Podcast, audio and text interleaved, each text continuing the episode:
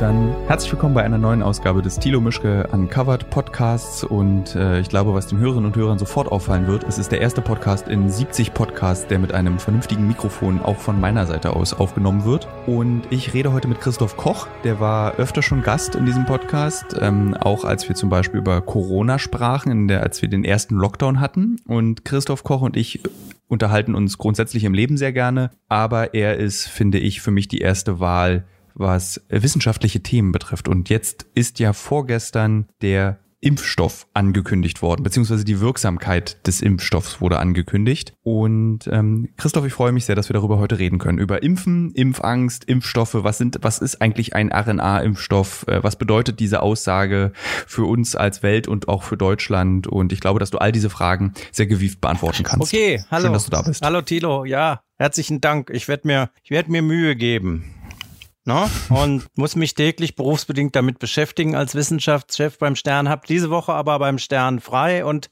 das bedeutet bei einem Typ wie mir, dass ich mich fast noch mehr damit beschäftige, weil ich dann keine Administration habe. Aber das ist fast schon, fast schon super angenehm nach den durchwachten Nächten bei der Wahl. Hast du da mitgemacht bei dem, bei den, bei, äh, aus persönlichem Interesse hast du bei der US-Wahl mitgeguckt oder musstest du was für einen Stern darüber schreiben? Nee, ich musste da nichts drüber schreiben, aber die journalistischen Gene, die lassen dich dann ja nicht schlafen ich habe bei mir war es so, dass ich ähm, so gelangweilt war von all den Berichterstattungen, die es gab, habe mich dann verführen lassen, dann heimlich mal bei Bild.de zu gucken, war da aber erschrocken von äh, der Art und Weise der Inszenierung, die allerdings glaube ich sehr viele Menschen gut fanden, nur ich persönlich fand sie nicht so gut, dass man da so ein nachgebautes Oval Office irgendwie sich hingestellt hat und bin dann immer so im Rhythmus von zwei Stunden einfach immer wieder aufgewacht und ja. habe dann ähm, ja, ja.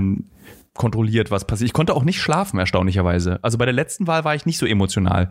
Nee, da bin ich aufgewacht ähm, und dann war die Welt lag in Schutt und Asche. Ja, das, das ging, daran kann das, ich mich das ging echt unheimlich vielen Leuten so. Jetzt muss man natürlich sehen, dass das ähm, bei der letzten Wahl war es ja so überraschend für viele, dass das anders ausgegangen ist, als es vorhergesagt war, so dass ja auch die meisten Kolleginnen und Kollegen gedacht haben, ich stehe morgens auf und Hillary Clinton ist äh, Präsidentin und dem war ja nicht so. Und diesmal war das alles ein bisschen anders, weil ich glaube, dass dass du mit dem Trump schon so viele Überraschungen halt erlebt hast, dass du das nicht ausschließen konntest, dass er das eben doch gewinnt. Und das hat ja sogar auch mit unserem Thema zu tun, weil nach der Wahl ging es ja mit ihm munter weiter und zuletzt haben sie beide, also Vice President Biden und auch Trump, so getan, als hätten sie halt mit diesem Impfstoff irgendwas zu tun was überhaupt nicht der Fall ist und haben geargwöhnt, dass man um ihnen zu schaden äh, diese Daten erst nach der Wahl bekannt gegeben hätte. Das war auch mein erster Gedanke. Das ist skurril. Das ja. war also, das sagen sie jetzt bestimmt drei Tage später erst, damit Trump es nicht benutzen kann.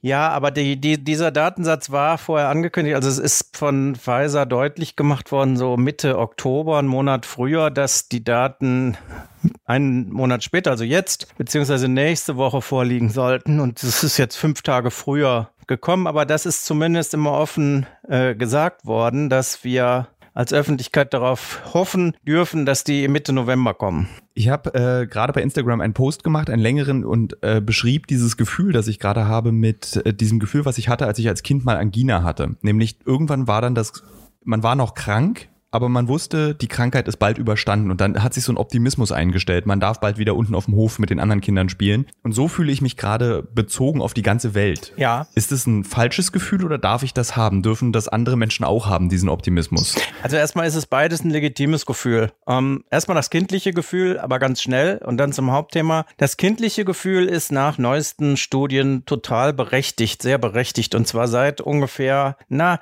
den 1970er Jahren. Also das passt genau Genau, weil ähm, die Wahrscheinlichkeit bei Infektionskrankheiten für Kinder, dass die schwer verlaufen oder dass Kinder gar daran sterben könnten, ist so niedrig wie noch nie in der Geschichte. Und sie ist auch für Kinder mhm. jetzt am niedrigsten, bei Corona ja auch. Ähm, also durchschnittlich ist sie am niedrigsten. Das heißt, die Kinder, die davon ausgehen, das wird alles wieder gut, äh, die haben recht.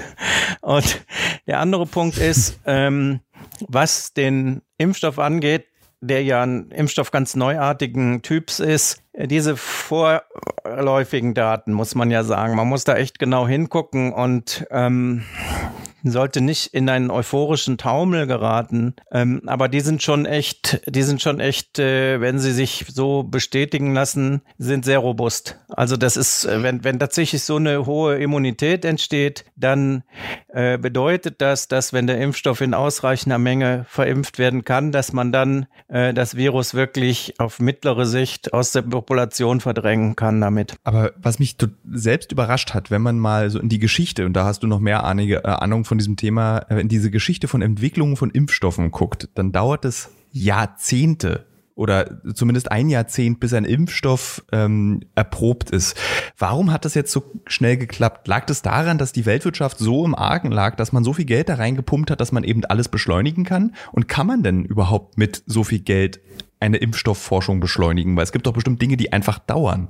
Ja, das hat ja, das hat mehrere Gründe. Also diese extreme Dringlichkeit und dass du auch als pharmazeutisches Unternehmen weißt, dass du eigentlich kein großes Risiko hast, falls es funktioniert, darauf sitzen zu bleiben, weil die Nachfrage halt praktisch äh, garantiert ist, ist natürlich ein extrem wichtiger Faktor. Und ähm, es gibt ja eine enorme Breite von Forschungseinrichtungen und von, von Leuten, die mehr oder weniger, sagen wir mal, so daneben hergefahren sind und die sich jetzt konzentrieren und umwidmen können auf die Forschung an genau diesem Projekt. Also die Konzentration der vielen, vielen ähm, Ressourcen, die man da hat, der Labors in aller Welt, der klinischen Einrichtungen, die äh, Impfstofferprobungen machen, das ist schon eine enorme Bündelung.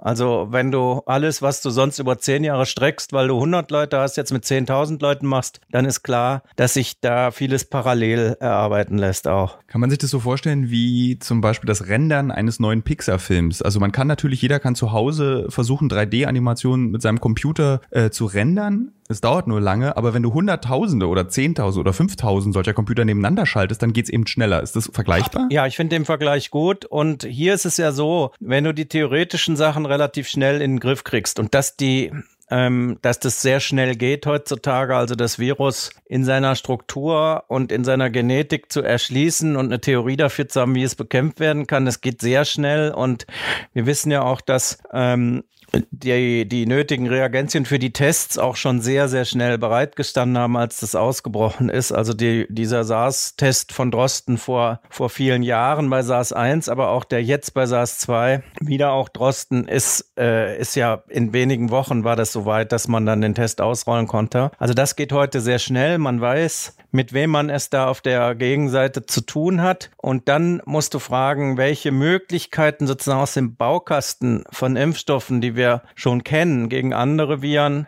ähm, auch andere Virustypen, welche Sachen kann ich aus dem Baukasten nehmen und kann die entsprechend umbauen auf dieses neue Virus und dann halt erproben. Und der Flaschenhals, den du dann hast, ist ja die Erprobung äh, in den entsprechenden Vorversuchen ähm, ob das sicher ist und dann eben die große Erprobung Phase 3, wie wir sie jetzt gerade miterleben wo man die Wirksamkeit und Sicherheit des Impfstoffs in einer sehr großen Zahl von Leuten erfahren möchte. Und da ist es so entscheidend, dass das so viele sind, also weit, weit über 40.000 bis jetzt bei diesem Impfstoff, weil ja unter denen Infizierte sein müssen. Also es müssen sich dann Leute im normalen Leben anstecken, damit man sieht, ob der Impfstoff wirkt. Es gibt so eine sehr interessante Seite, die ich auch jedem äh, Hörer und Hörerin empfehlen kann. Ähm, die heißt covidvax.com also so covidvaccine.com im Prinzip ausgesprochen. Da kann man einen sehr guten Überblick bekommen darüber, wie viele Impfstoffe gerade getestet werden, an wie viele Menschen aus welchen Ländern die kommen. Also es ist eine mhm. ganz sachliche Seite, mhm. da gibt es keine Einordnung. Die kennst du, kennst die bestimmt. Mhm.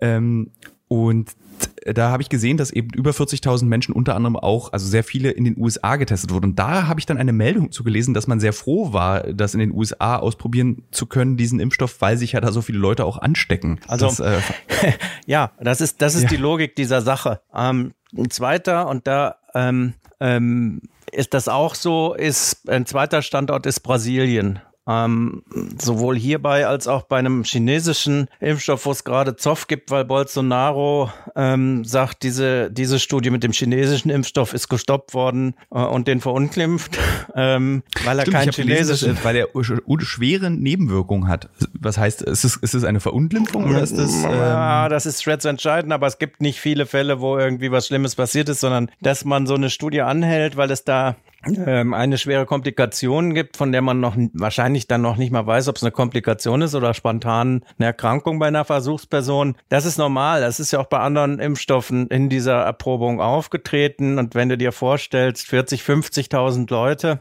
wenn da einer für drei Tage mal hohes Fieber hat oder so, da musst du erst mal rausfinden, was das ist. Und normal ist es dann nach Untersuchungsprotokoll ähm, die weitere Verimpfung für ein paar Tage halt zu stoppen und zu gucken, was ist vorgegangen. Also das ist ein ganz normaler Vorgang. Der ist nicht gefährlich. Ich glaube, es gibt nicht wenig Hörer und Hörerinnen dieses, oder es gibt einige, ich hoffe, dass es wenig sind, aber es gibt bestimmt einige, die diesen Podcast hören und ähm, sehr viel Angst vor einem Impfstoff haben. Weil die Annahme dann für einige Menschen ist, ähm, im Übrigen sind es dort Impf echte Impfgegner. Ich weiß nicht, haben wir darüber beide schon mal gesprochen? Ähm, ich bereite mich gerade auf dieses Thema so ein bisschen vor und habe dazu einen Podcast gehört und äh, es gibt eine Statistik zu echten Impfgegnern und also die sich wirklich nicht impfen, die ihre Kinder nicht impfen, mhm. die wirklich davon überzeugt sind, dass es ein, ein Teufelszeug ist. Das sind weniger als ein Prozent ja, der ja. Menschen in Deutschland. Yes, ähm, da, aber die machen es ähnlich wie die Rechtsextremen, die sind so laut, dass man das Gefühl hat, das ist jeder Zweite, der sich nicht impfen lassen will. Es gibt allerdings rund 30 Prozent der Menschen, die sind die sogenannten Impfzweifler, die sich daran zweifeln, aber immer noch dann im Falle, zum Beispiel wie jetzt Corona, dann doch impfen lassen würden. Ja. Ähm, also es gibt Menschen, die, wenn, immer wenn man diese große Zahl nimmt, die Zweifel daran haben. Gibt also einen Impfstoff, der ganz neu ist, der ähm, zum ersten Mal jetzt dann wahrscheinlich angewandt wird. Wie entkräftigt man denn die Ängste von Menschen, die Angst haben vorm Impfen?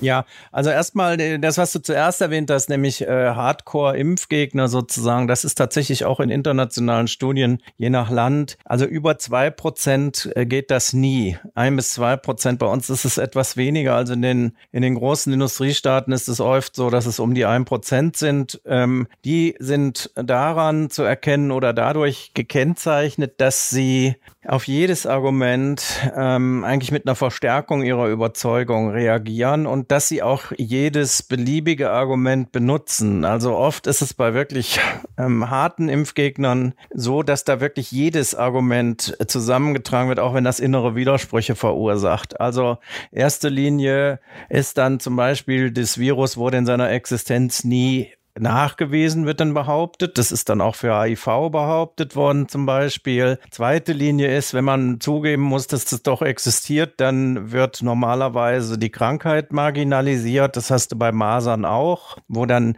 immer diese Zahlenakrobatik kommt, dass es aber doch ganz ungefährlich ist. Und dann gibt es eben in der harten ideologischen Szene auch echte Darwinisten, die glauben, äh, das Schicksal derer, die sozusagen durch Auslese dann von dem Virus schwer geschädigt werden, das sei in Ordnung so ja, es sei die Natur. Also das ist diese ganze harte Szene. Ich glaube, ähm, mit der äh, ständig zu, zu äh, kommunizieren oder zu interagieren bringt gar nichts. Äh, die können das ja so sehen, aber es äh, ist in den Studien so, dass es A nichts nützt, sie zu überzeugen, äh, weil es nicht klappt und B, dass sie dadurch eben diese Verstärkung bekommen und dann äh, den Ätz des Zweifels sozusagen aussehen können. Der zweite Punkt ist, es ist bei denen, die Zweifel haben oder eine individuelle Auswahl, individuelle Auswahl treffen möchten oder glauben treffen zu müssen, da ist es total ähm, unterschiedlich, ja, die Motivationen und auch die, ähm, die Gründe, die sie dazu gebracht haben.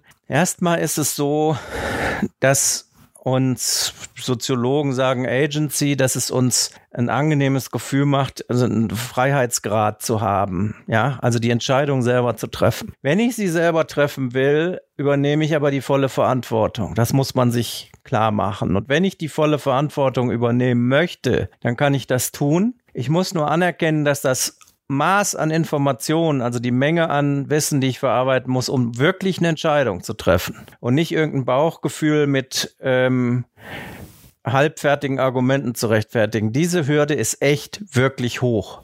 Und das sage ich den Leuten ja. immer. Also ich möchte niemanden darin einschränken, das selber zu entscheiden. Aber es ist wirklich richtig viel Arbeit. Also, und das ist, glaube ich, weil du es angesprochen hast, im Moment, Querdenker und so weiter, ein echtes gesellschaftliches Problem. Nämlich, dass klein geredet wird, wenn man so etwas, so ein komplexes Problem wirklich entscheiden möchte. Und das ist dein Recht. Dann musst du richtig viel arbeiten. Darauf muss man sich einlassen und auch ehrlich mit sich selber sein. Kannst du mir das ein bisschen erklären? Das verstehe ich noch nicht so richtig. Also nehmen wir mal an, ich, ich Tilo, äh, und ich finde, wir beide stehen zueinander freundschaftlich, sage zu dir, jetzt kommt die neue Impfung und es soll ja keine Impfpflicht geben, ähm, aber nehmen wir mal an, es gibt eine Impfpflicht, weil es einfach wichtig für die Gesellschaft ist und warum auch immer. Und ich sage, nein, ich möchte das nicht. Ich möchte mich nicht impfen lassen. Wie würdest du mir als Thilo das jetzt erklären mit der Verantwortung, die ich da trage?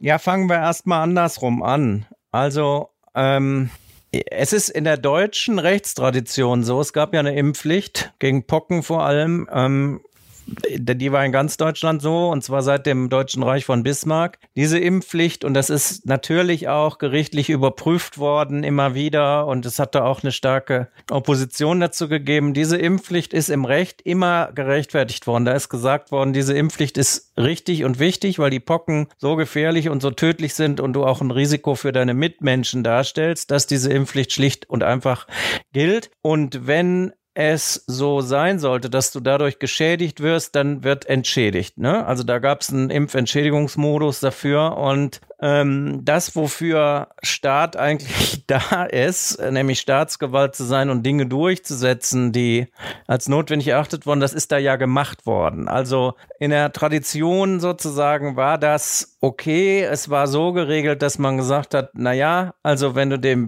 widerstehst oder so, musst du Bußgeld bezahlen und wenn du geschädigt wirst, kriegst du eine Entschädigung dafür. Das war die typisch administrative Lösung, würde ich sagen. Jetzt bei mhm. beim Coronavirus ist es ja tatsächlich so, dass ähm, der Schutz für dich selber durch den Verlauf dieser großen Diskussion, die wir schon das ganze Jahr haben, Je nachdem, wie alt du bist, welche Risikofaktoren du hast, wie betroffen du selber bist, von unterschiedlichem Wert ist. Wenn du sehr jung bist, dann leistest du damit einen entschiedenen Akt von Solidarität, weil du eben diese Herdenimmunität aufbaust, mit aufbaust, die dann diejenigen, die wirklich daran sterben können oder häufiger daran sterben, beschützt. Dann ist es mehr gemeinwohlorientiert. Wenn du älter bist oder chronische Krankheiten hast, dann tust du wirklich ähm, deutlich auch was für dich selber. Und ich glaube, das ist ein Unterschied, der wichtig ist. Und das ist vielleicht in den letzten Jahren ein bisschen ins Hintertreffen geraten. Das ist ja keine rein individuelle Entscheidung. Also ob du zu einem Überträger wirst von einem tödlichen Virus oder potenziell tödlichen Virus, ist nicht deine Privatsache. Und ich glaube, das ist ein bisschen in den Hintergrund getreten. Ich hatte, ich war auf der, für den Rechtsextremismusfilm war ich als letzte, als letzter Drehtag im Prinzip auf dieser Corona-Demo in Berlin im Spätsommer. Oder das war, glaube ich, noch richtiger Sommer. Und ähm, da habe ich auch versucht zu argumentieren mit relativ ruhig mit äh, vielen Besuchern dieser Demonstration und habe auch immer gesagt, aber hab, müssen wir nicht, wenn wir in einer Gesellschaft leben und für die Freiheit dieser Ge Gesellschaft, die ihr hier jetzt einsteht, müssen wir nicht zusammen daran arbeiten, dass sich diese Gesellschaft nicht auch ausrottet? Und müssen wir nicht zusammen eine Verantwortung haben, dass wir diese Gesellschaft als gesunden, um jetzt mal so ein seltsames Wort zu verwenden, Volkskörper wahrzunehmen. Und wenn der krank wird und wir können diese Krankheit nur mit einer Impfung verbinden, äh, verhindern, warum seid ihr dagegen? Mhm. Aber tatsächlich dieser Gedanke existierte nicht. Das war immer nur mein Recht und meine Freiheit ist eingeschränkt. Ja, also das ist im Moment äh, so ein modischer Vulgärindividualismus, würde ich sagen. Das ist ja in Amerika auch entscheidend. Es gibt in Amerika ja bessere Forschung darüber, sehr umfassende Forschung über diesen sogenannten Rugged Individualism, also den Individualismus, der da so im Mittleren Westen und so so wahnsinnig populär ist. Ähm, ja. Da hat es natürlich historische Gründe, Pioniergesellschaft, äh, die Grenze, die sich immer weiter nach Westen vorschiebt und eben auch diese Auswandererstrukturen, also dass man sich nur auf seine Familie verlassen kann, nur auf sich selber und dass man sein Ding macht. Das ist natürlich ein kultureller Mythos, der da stark überliefert ist und die Forscher, die sich damit beschäftigen, die sprechen vom untergetauchten Staat. Also auch der amerikanische Sozialstaat ist zwar schwach ausgebildet, aber die Infrastruktur ist vorhanden, viele staatliche Leistungen sind eben doch äh, vorhanden und es ist äh, Solidarität vorhanden, die dann eben von Gruppen getragen wird und das wird verleugnet. Also dieser Individualismus ist etwas, wo die Leute so stolz drauf sind, dass sie sich ähm, selber mit dieser Ideologie quasi ähm, ständig wieder bestätigen. Aber wenn du eine Weile darüber nachdenkst, dann ist das natürlich gar nicht so. Und warum versammeln die sich dann zu Zehntausenden, wenn es nur um ich, ich, ich geht? Ja, also irgendwas von Solidarität oder von sich zusammenschließen für eine Sache scheinen sie ja dann doch zu verstehen, auch wenn sie es nicht zugeben. Und ähm, Was ganz erstaunlich ist, ist im Übrigen, dass Amerika ja als großes Feindbild auch in diesen deutschen Demonstrationen gilt. Also eigentlich jede Staatsmacht von Amerika über Russland spielt eigentlich gar keine Rolle, aber dann übernehmen sie, wenn dieses, äh, dieses amerikanische Ideal des Ultra-Individualismus oder des, äh, wie hast du es genannt, äh, Rugged-Individualism oder äh, pöblich? Nee, was war das Wort, was du gesagt hast? Ja, äh, ja, ja, Rugged äh, Individualism, also dieser handfeste Individualismus, so wird ja mit Bildern des Cowboys im Sonnen Sonnenuntergang und so wird das vereinbart. Ja. Also ich bin das, naja, also ich meine, dass solche Verschwörungstherapien, äh, Theorien, Verschwörungstherapien ist auch schön. Vielleicht ist es auch ein Stück Selbsttherapie, aber dass solche Verschwörungsideologien oft so krude sind, ja, also QAnon zum Beispiel, Trump ist der Erlöser und will den tiefen Staat, also das, was am Staat schlecht ist, will er erlösen, indem er sich den Staat quasi zu eigen macht. Die sind ja oft von außen betrachtet so absurd, dass man da nicht richtig reinkommt. Aber mein Gefühl ist, die müssen so absurd sein, weil ihre Anhänger wirklich ideologische Bruchstücke miteinander ver verleimen, die nichts miteinander zu tun haben, ja, die eigentlich überhaupt nicht zusammenpassen. Zum Beispiel eine positive Rolle in der Weltpolitik von Putin. Ja, also es gab ja da Schilder in Berlin auf der Demo, dass Putin uns befreien soll. Und zwar von ja, Merkel. Die gab's auch, aber es gab auch die gleiche, dass, dass Putin gemeinsam mit äh, Bill Gates, dass die alle unter einer Decke standen. Also das war, also du hattest eigentlich, das war so ein, äh, wie so ein Lexikon aller möglichen Verschwörungstheorien, wenn du einmal die Plakate ja. komplett durchgelesen ja, hast, vom Brandenburger Tor bis zur Siegessäule. Naja, und da glaube ich, spielt eben Medizin oder spielt, es gibt ja viele Alternativmedizin-Anhänger darunter auch, ähm, da spielt das eine Rolle unter vielen ideologischen Modulen. Ne? Also es ist diese mhm. Impfgegnerschaft und so. Das ist ja auch wieder so ein Ausdruck von diesem ständigen, von dieser Pseudo-Arroganz. Also ich habe es irgendwie durchschaut, ich habe es irgendwie gepeilt, ihr anderen seid alle Schläfer, ihr rafft es nicht. Ähm, dass man sich sozusagen eine höhere ähm, Einsicht, einen höheren Durchblick zuschreibt und das da auch so. Und das habe ich eben gemeint damit, dass wenn du es wirklich verantwortungsvoll entscheiden willst, ob jetzt diese Impfung zu bekommen für dich selber besser oder schlechter ist, dann kommst du nicht mit solchen ähm, hohlen Phrasen klar für deine Entscheidung. Also wenn du wirklich mhm. daran interessiert bist, deinen Vorteil zu erlangen, dann musst du dich sachlich damit beschäftigen. Und das ist aber etwas, was einen echt fordern kann. Das ist eine Anstrengung. Und das ähm, fordert auch eben, dass man sich nicht zufrieden gibt mit irgendwelchen aufgeschnappten Versatzstücken. Das finde ich immer erstaunlich, dass du eben dieses aufgeschnappte Versatzstücke als dir als Wissen dem sogenannten Schlafschaf vorgefertigt werden. Und ich hatte immer das Gefühl, ich habe mich schon sehr intensiv mit dieser Erkrankung und mit allem Möglichen und mit Studien äh, auseinandergesetzt. Habe auch immer gesagt, so du sagst mir jetzt schon wieder diese eine Studie, die es gibt, die belegt, dass Masken Kinder töten. Aber es gibt auch es gibt hunderte andere Studien, die belegen, wie gut Masken vor Infektionskrankheiten schützen und wie viele Menschen würden denn sterben, wenn die jetzt nicht mehr diese Masken tragen würden? Also, also das steht in keinem Zusammenhang und kein, aber dann gibt, du steckst dann fest. Also der andere sagt dann irgendeine ausgedachte Studie und dann weiß ich nicht mehr, wo er die her hat und dann kann ich auch nicht mehr widersprechen, weil ich mich ja nicht auf dasselbe Niveau des Diskutierens hinabbegeben möchte, nämlich indem ich anfange, mir Studien auszudenken. Nee, aber nee. lass uns noch mal kurz weg von den ja, Verschwörungstheorien zurück Satz, zu dem Impfstoff. Ja, gerne. Letzter Satz dazu. Aber natürlich ist das so, weil das, das Gut, also das Ziel, was die haben oder das Bedürfnis, was da befriedigt wird, ist ja ein anderes als deins. Also dein primäres Interesse ist, die Erkenntnis zu erlangen, was wirklich ist und deren, also ich, das meine ich nicht diskriminierend, sondern tatsächlich nach der Bedürfnisstruktur. Äh, deren Bedürfnis ist irgendwie die Bewirtschaftung von ihren ähm, emotionalen Bedürfnissen in Bezug auf die Machtstruktur. Und wenn du dann eine Studie findest, die dir zeigt, dass ähm, alle anderen Unrecht haben, dann ist es ja umso plausibler, dass alle anderen sich verschworen haben und korrupt sind. Also das passt schon zusammen. Weil diese eine Studie wird, so wie der eine Arzt, äh, dieser Thailand Bhakti heißt er, glaube ich, ja der jetzt komplett unterdrückt wird, der seine, der als Arzt irgendwie diskreditiert wird, der nicht an Gremien teilnehmen darf. Und das ist dann immer, ich hatte eine so eine Diskussion auf Facebook, das ist dann immer ein, eine Bestätigung der Ja, naja, genau, das ist dann eine Bestätigung und es ist auch völlig egal, dass der seit Jahren emeritiert ist, nicht mehr an der Universität ist, nie was Einschlägiges veröffentlicht hat.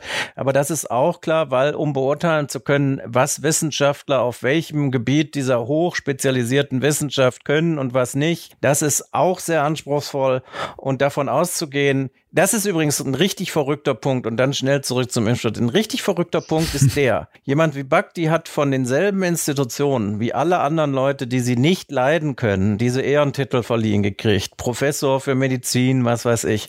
Dann ist das super und ist ein Beweis dafür, dass er klasse ist. Bei den anderen ist es korrupt. Weißt du? Also wenn Drosten Professor mhm. ist und fünf andere oder 300 andere oder 1000 andere in der Gesellschaft für Virologie, das ist alles Fake. Und bei dem einen Bakti ist es ein Beweis für Qualität, dass der irgendwann mal in Mainz gelehrt hat. Das ist so, äh, das ganze Ding ist so mindboggling. Also das schüttelt dich so durch, diese Diskussionen zu führen, weil du einfach, ja, es ist wie Freeclimbing in einer Seifenwand, ja, weil du kriegst, du greifst nicht rein.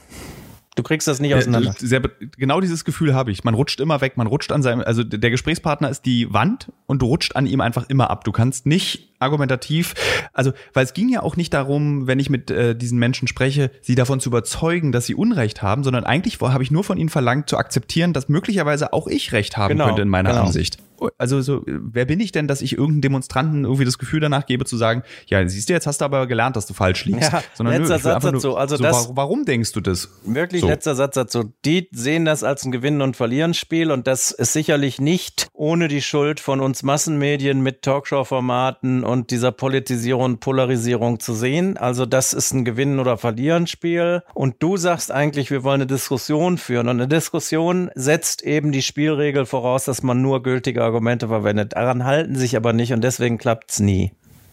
So, zurück zum Impfstoff. Äh, kannst du, das, das, musst du eigentlich können, weil das ist genau das, äh, was dein Beruf voraussetzt, Laien, nee, einem Laien wie mir doch erklären, was dieser Impfstoff macht. Also wenn ich mich recht erinnere, früher war das so, man hat irgendwelche Dinge Pferden gespritzt, dann hat man aus den Pferden das wieder rausgenommen und dann hat man es dem Mensch gespritzt. So habe ich, kann ich mich erinnern, im Biologie-Grundkurs im Abitur. Das ist meine letzte Erinnerung daran. Was ist das Neue an diesem Impfstoff und was macht der und wie funktioniert der? Ja, also es gibt viele Möglichkeiten, Immunität im Menschen oder auch in Säugetieren zu erzeugen. Das mit den Pferden zum Beispiel ist ein typisches Beispiel für die Herstellung von Antikörpern, also ein Antiserum zum Beispiel herstellen. Da, wo ich studiert habe in Marburg, ähm, gab es ja die Behring-Werke, die übrigens jetzt ein Fabrikationsstandort für BioNTech und den neuen Impfstoff wieder werden sollen, die ehemaligen Behring-Werke. Und diese Pferde, die standen da früher in Emil von Behrings Stall ähm, in großen Mengen und haben dieses Serum hergestellt. Das heißt, die haben, sind provoziert worden mit dem Erreger, um den Antikörper zu erzeugen, der dann aus ihrem Blut gewonnen werden konnte. Und das, dieses Verfahren mit fertigen Antikörpern gegen das Virus ist ja jetzt auch in der Praxis gemacht worden mit Leuten, die schon genesen waren. Das ist aber anders als die Immunität im Menschen selber zu erwecken. Und das ist eigentlich das, was mit der Pockenimpfung mal angefangen hat.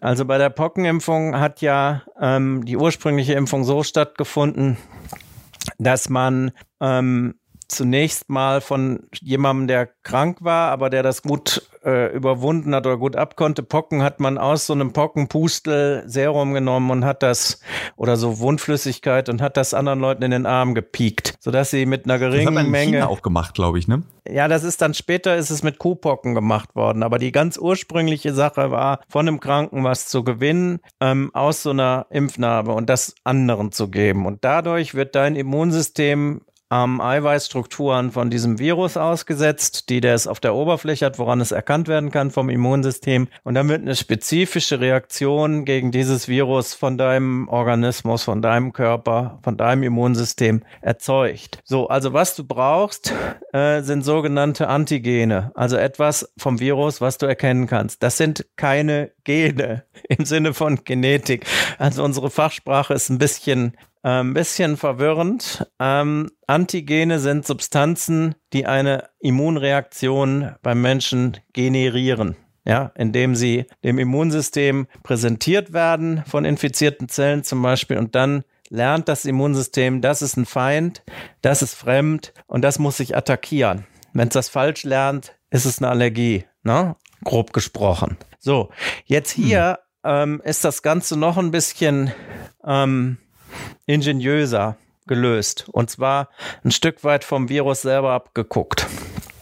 Wenn du ein Virus wie SARS-CoV-2 hast und das infiziert deine Atemwege, dann dringt es ja in die Zelle ein und lässt sich von deiner Zelle wieder in vielen, vielen tausenden Millionen Kopien wieder neu herstellen, nimmt dann Membran von deiner Zelle mit, um sich damit zu umhüllen und geht auf die nächste infiziert, in, äh, Generation von Zellen, die es infiziert. Und dazu ähm, hat es bestimmte genetische, jetzt sind es wirkliche Gene, genetische Sequenzen, wofür es deinen Bausteinapparat in der Zelle missbraucht, damit das Virusbestandteile macht, also deine Zelle. Beim Impfstoff ist es so, dort nimmt man die genetische Sequenz von einem Oberflächenprotein dieses Virus und das sind diese Spikes, die da rausgucken, diese Zapfen. Jeder weiß ja, wie das Virus jetzt aussieht. Die sind nämlich die Eiweiße, womit sich das Virus an die Zelle anheften kann.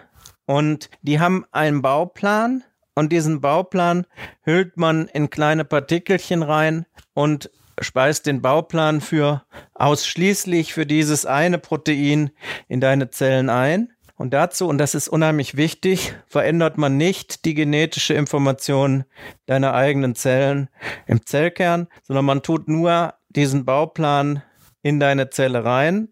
Die macht dann solche Proteine und sonst nichts von dem Virus. Diese Proteine werden dann erkannt vom Immunsystem und von diesem Zeitpunkt an, wenn es genügend ähm, Antikörper dagegen hergestellt hat und wenn bestimmte Immunzellen gelernt haben, das ist ein Feind, würde auch das ganze SARS-CoV-2-Virus angegriffen. Das ist im Großen so, Ganzen der Mechanismus. Ich bin jetzt wieder Impfgegner Tilo, ja. der dann zu dir sagt, ja, aber wer garantiert mir denn, dass meine DNA nicht verändert wird? War, kann ja passieren. Also hast du das Buch World War Z gelesen? Da geht's genau darum. Da wird irgendeine Impfung gemacht und dann werden wir alle zu Zombies.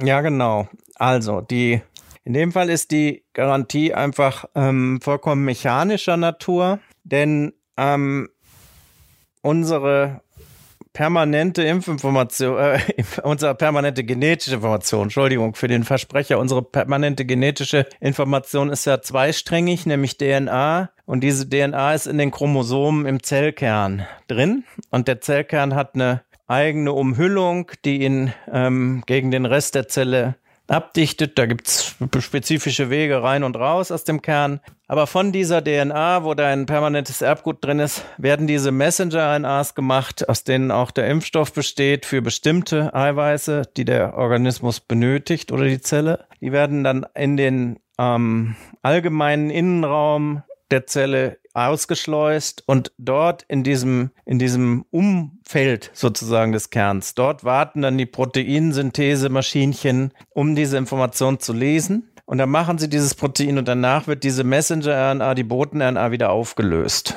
Also es ist eine Einbahnstraße. Die kommt normalerweise so von der genetischen Information im Zellkern her wird dann in das Protein letztlich umgeschrieben. Das Protein ist fertig und diese Messenger-RNA wird zerstört. Und die kann, die, das gibt keinen Mechanismus, äh, die die zurückbringt und umgekehrt umschreibt. Es gibt zwar solche Mechanismen bei bestimmten Viren, wenn die vollständig sind, die das auf komplizierte Weise machen können und auch im Menschen drin bleiben, aber in dem Fall ist es nicht so. Könnte man das auch so ein bisschen erklären mit, also äh, ganz äh, äh, dummes Beispiel vielleicht. In der griechischen Mythologie haben ja sehr oft Menschen Geschlechtsverkehr mit Tieren und dabei kommen dann so lustige Mischwesen raus. Mhm. Und in der Wirklichkeit funktioniert es ja nicht. Du kannst ja nicht menschliche DNA mit tierischer DNA vermischen. Es kommt nicht ein äh, Schweinegott oder ein Fischmensch raus aus der Geschichte. Genau. Ist das vergleichbar? Genau. Dass genau. man eben nicht das miteinander kombinieren kann, weil es einfach nicht zusammenpasst, sondern nur eine Funktion, nämlich in dem einen Fall griechische Mythologie und im anderen Fall dem Körper die Information zu geben, wie er gegen das Eiweiß vorgehen soll. Ja, genau. Es ist halt ein anderer Mechanismus und es geht nicht in diese Richtung zurück. Also so wie wenn du jetzt meinetwegen heiße Abgase in den Auspuff eines Autos bläst, dann kommt nicht vorne wieder Benzin raus aus dem Motor. Also es ist eine echte Einbahnstraße und es ist halt so, dass in dem Impfstoff ähm, nur die Information drin ist für dieses eine wichtige Protein, das aber auch nachweislich vom Immunsystem gut erkannt werden kann. Und ich vermute, dass ähm, diese hohe ähm, Schutzwirkung, die jetzt äh, berichtet wurde, dass die damit zusammenhängt, dass das halt eine große Menge von diesem Protein dann erzeugt wird und dass das äh, zuverlässig erkannt wird und eine starke Immunreaktion generiert. Wie lange hält denn sowas?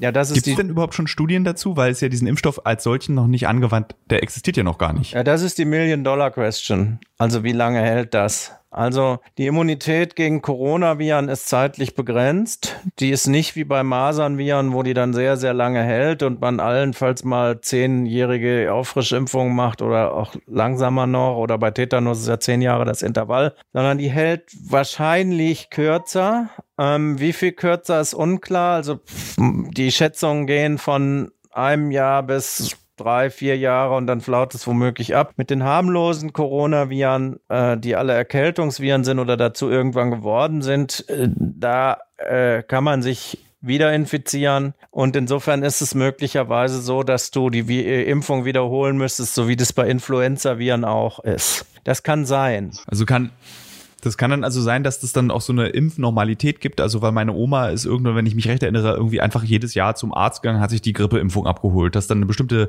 Risikogruppe jedes Jahr zum Arzt geht und jetzt nicht nur ähm, den Grippe, die, den Grippeimpfschutz bekommt, der ja, glaube ich, nicht so, so wunderbar Schutz bietet, sondern immer eher so eine Gefühlsimpfung war. Korrigier mich, wenn ich äh, da was Falsches sage.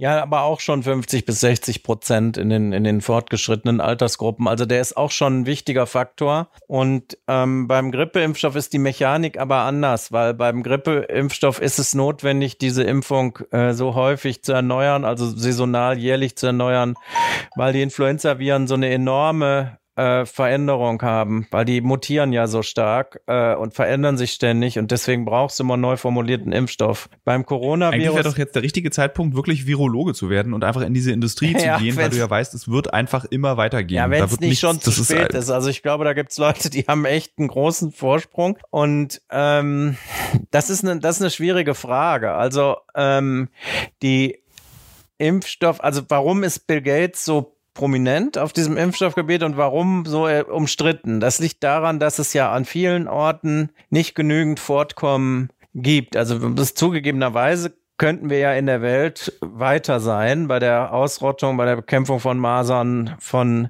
Kinderlähmung gibt es auch wieder irgendwo in Afrika deutlich. Also das könnte alles weiter sein. Und in Zeiten der Normalkonjunktur, wenn Leute sich äh, nicht klar machen, dass das, was da draußen so ist an Viren, wirklich bedrohlich ist, geht das auch ein bisschen lahm voran oft, ne?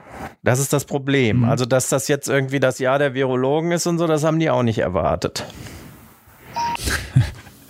Wie erklärst du dir eigentlich diesen, äh, ich persönlich, also nicht jetzt Thilo Mischke, der objektive Journalist, sondern Thilo Mischke, der äh, mit Windows 95 aufgewachsen ist, bin ja tatsächlich fasziniert von diesem Bill Gateschen Altruismus. Ja. Was verbirgt sich dahinter eigentlich?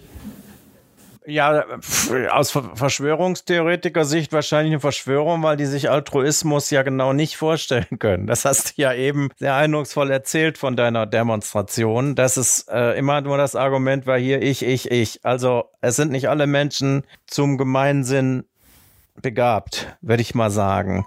Aus Kenntnis der, äh, der Akteure, da keine besonders nahe Kenntnis natürlich, aber schon noch überdurchschnittliche Kenntnis, würde ich sagen, ähm, das ist tatsächlich, das sind tatsächlich altruistische Motive, das ist tatsächlich der Wunsch, ähm, Gutes zu tun und Menschen zu helfen. Ob mir das dann geglaubt wird, das weiß ich nicht. Ne? Das kann ich, kann ich nicht, kann ich nicht beeinflussen. Stell dir mal vor, du bist Bill Gates. Ja. Ich meine, ich bitte auch mal jetzt jeden Hörer und jede Hörerin dieses Podcasts, sich kurz vorzustellen. Du bist Bill Gates. Du hast, ähm, bist der reichste Mensch der Erde in Abwechslung mit einem mexikanischen ähm, Telemofunk, Tele Mobilfunkanbieter und mit mhm. äh, Bezos von Amazon wechselt, re wechselt sich ja regelmäßig ab.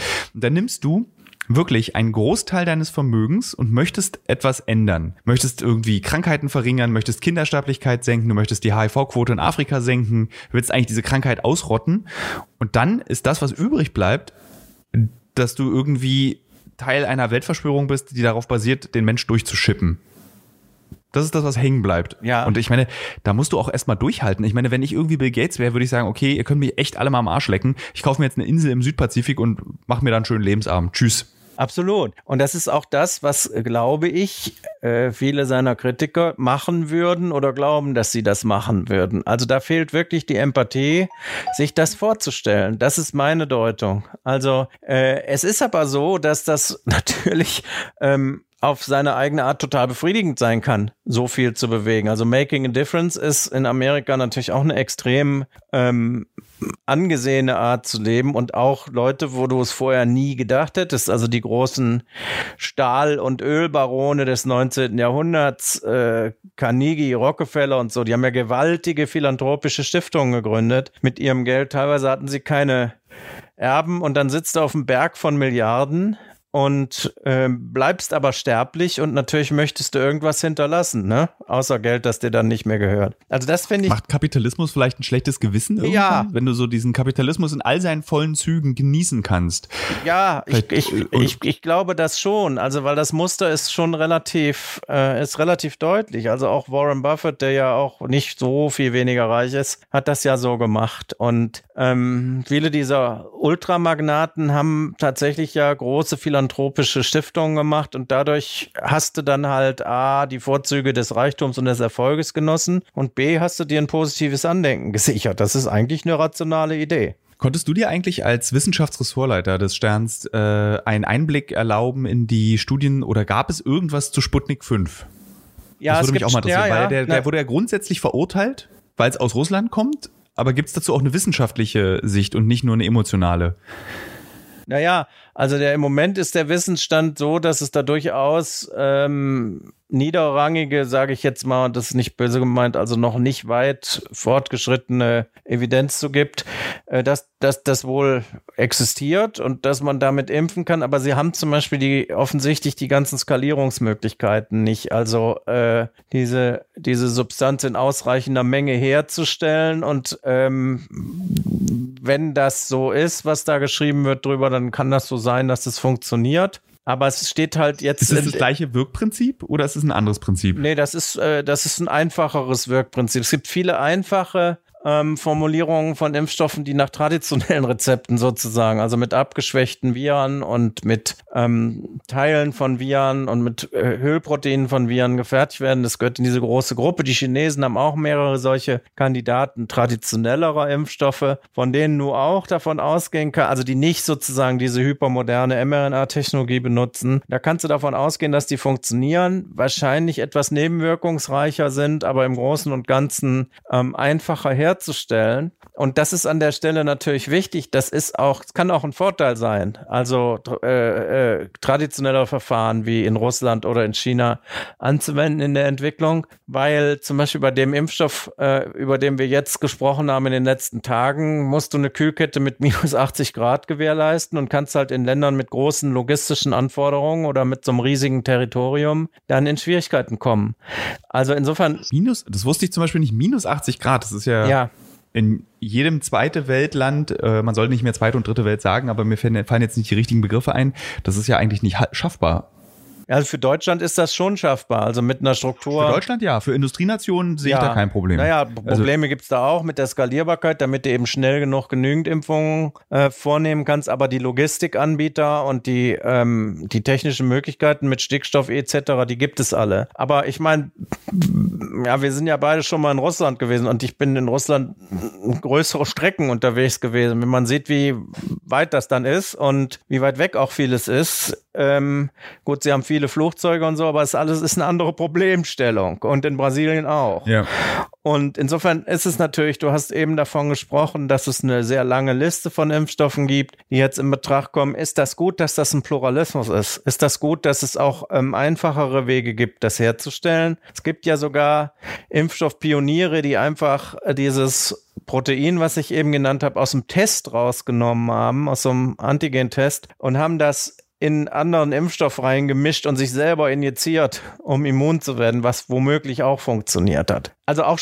Das klingt so ein bisschen so wie, äh, wir haben 1640 und äh, die ersten Schritte der Virologie ist, wir machen uns Pockeneiter selber in die Adern. Ja, sowas, ne? Und das Ding ist, das hat auch immer dazugehört. Und wenn ich das an der Stelle persönlich sagen darf, also wenn das eine amerikanische Zulassung kriegt demnächst und wenn das eine europäische Zulassung kriegt in der Folge, was dicht miteinander verwebt ist, dann würde ich das machen, äh, würde mich impfen lassen und würde es auch meiner Familie empfehlen, das zu tun, weil ich habe dieses Vertrauensproblem nicht. Aber das hängt natürlich damit zusammen, dass ich auch in diesen Ausbildungsstrukturen groß geworden im Labor gearbeitet habe und dann ist das für dich, das ist nicht so was Unheimliches, ne? Also da ist keine, das ist nicht irgendwie eine nebulöse Zone, wo unwegbare Sachen passieren, sondern das, was ich eben erzählt habe, das ist äh, mRNA und das geht nur in der einen Richtung. Das ist für mich halt einfach so. Ja, also ich würde nicht auf eine andere Idee kommen, weil äh, ich mich lang damit beschäftigt habe und auch weiß, dass man solche Dinge im Labor ja tun kann. Da, diese Erfahrungen habe ich nicht, aber ich habe auch keine Impfangst. Liegt es daran, dass ich vielleicht in der DDR groß geworden bin?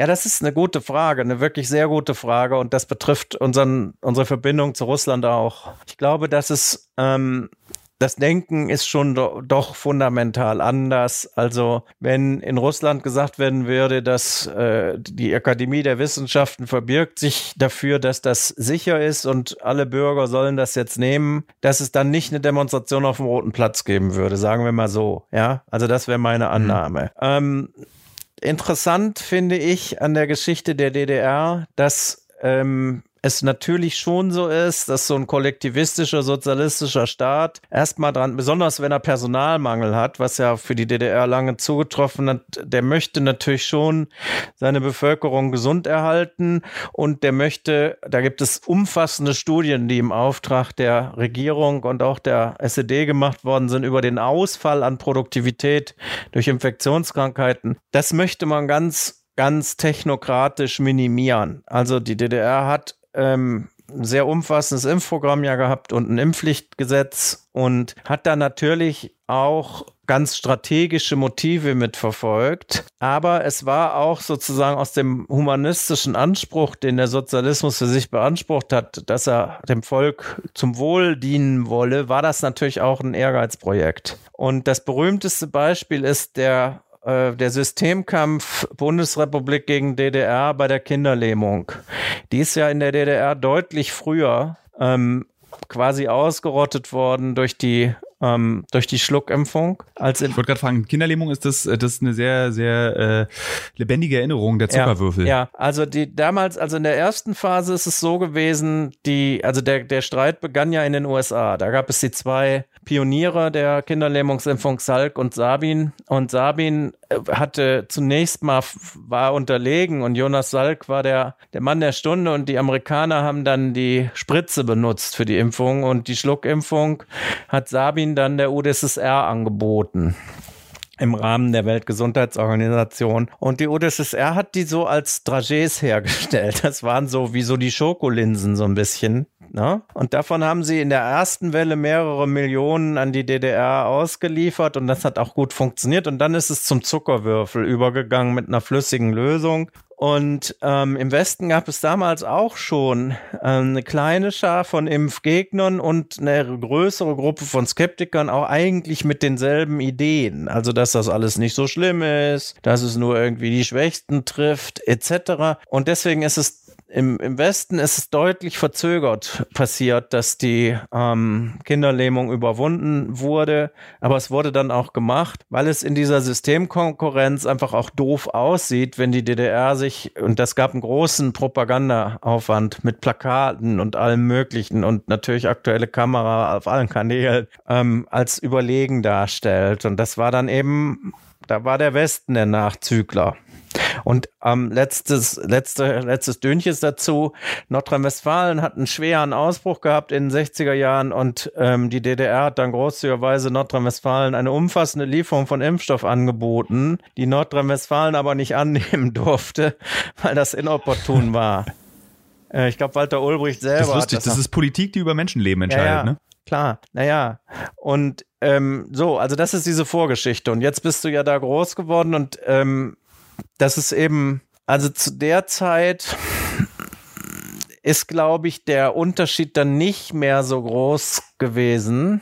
Ähm, denn auch mein Impfbuch, was natürlich zehn Jahre älter ist, aber das ist auch komplett voll. Also da ist auch alles drin, was wahrscheinlich in deinem Impfbuch steht. Obwohl das nicht, glaube ich, alles Pflicht war. In der DDR war es ja einfach so normal, ähm, Das ist einfach. Das ist das, was ich sagen wollte. Ja. Das ist so, für mich war Impfen ist so wie so eine, wie eine Mutter, die eine pränatale Untersuchung macht. Das ist äh, wie als 40-jähriger Mann zum allerersten Mal die große Körper hat. Also es gehörte einfach zur, zum Teil der Gesellschaft oder zur, zum Großwerden eines Menschen gehört Impfen einfach mit dazu. Ja, genau. Das war, habe ich ja. nie in Frage gestellt, auch nicht, weil ich ein sogenanntes Schafschaf bin, sondern weil mir schon von Anfang an klar war, dass es eine Verantwortung gibt, die über mein persönliches Wohlempfinden hinaus existiert. Und die Verantwortung ist eben gegenüber denjenigen, die ich anstecken ja. könnte, wie zum Beispiel bei den berühmten Masernbeispielen, das eine ungeimpfte Kind, was alle anderen Kinder in der Praxis ansteckt, die auf dem Weg zur Impfung sind. Ähm, und das wurde mir vermittelt. Ja, und für mich war auch Impfen, und das ist bis, ich werde werd ja sehr oft geimpft, weil wenn wir in diese äh, in die Länder fahren, die ähm, hohe gesundheitliche Risiken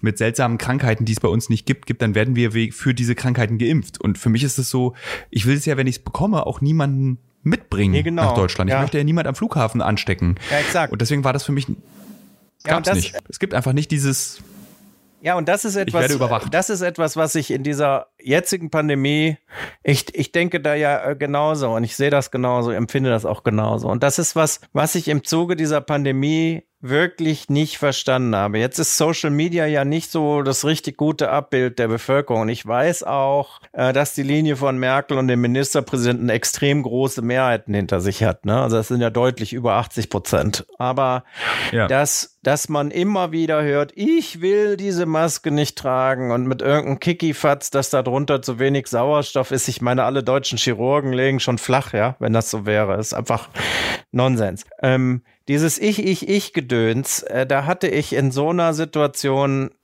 echt große Schwierigkeiten, weil ich es auch so schizophren finde, immer davon zu sprechen, ja implizit natürlich von der großen Volksgemeinschaft und warum halten wir Deutschen nicht zusammen, bla bla bla. Und dann funktioniert das bei sowas albern nicht. Also das, das ist bei der Impfung genauso wie bei der Maske. Ähm, aber es ist, wir sind ja sehr früh, also das, der ganze, ähm, die ganze Mannschaft quasi bei uns unabhängig voneinander in meinem Wissenschaftsressort ist zu dem Schluss gekommen, Maske macht Sinn, tut es auch. Und wir haben das ziemlich früh vertreten. Also als es auch schon noch eine große Skepsis gab, äh, auch bei Drosten, zum Beispiel deswegen, weil die Maske dann vielleicht den Kliniken weggekauft werden würde oder sowas, haben wir gesagt, das muss irgendwie gehen, weil es nämlich wirksam ist. Das weißt du aus Taiwan und so, es ist ziemlich offensichtlich. Aber sich schon da zu weigern, in, in, äh, in, in der S-Bahn für die anderen Leute so eine Papiermaske aufzusetzen, das äh, geht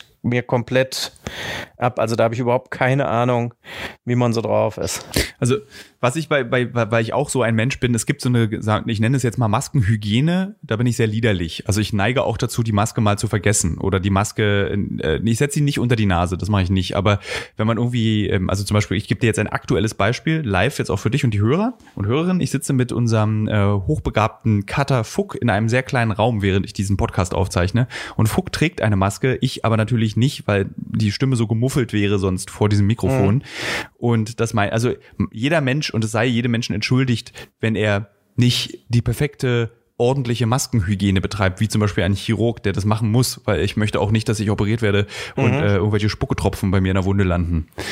Ja, mir geht's aber um, den, um das Statement. Mir geht's nicht darum, dass wir irgendwie nicht 100% Effizienz erzielen, weil nicht alle irgendwie perfekte Maskenträger sind, sondern mir geht's wirklich um ja. die Gruppe, die das für ein ganz tolles emanzipatorisches Statement hält, sich diese Maske nicht aufzusetzen. Und das ist erstens, wie gesagt, verstehe ich diese, äh, diese Solidarität Mobilitätsverweigerung nicht wirklich und zweitens finde ich es auch echt kindisch.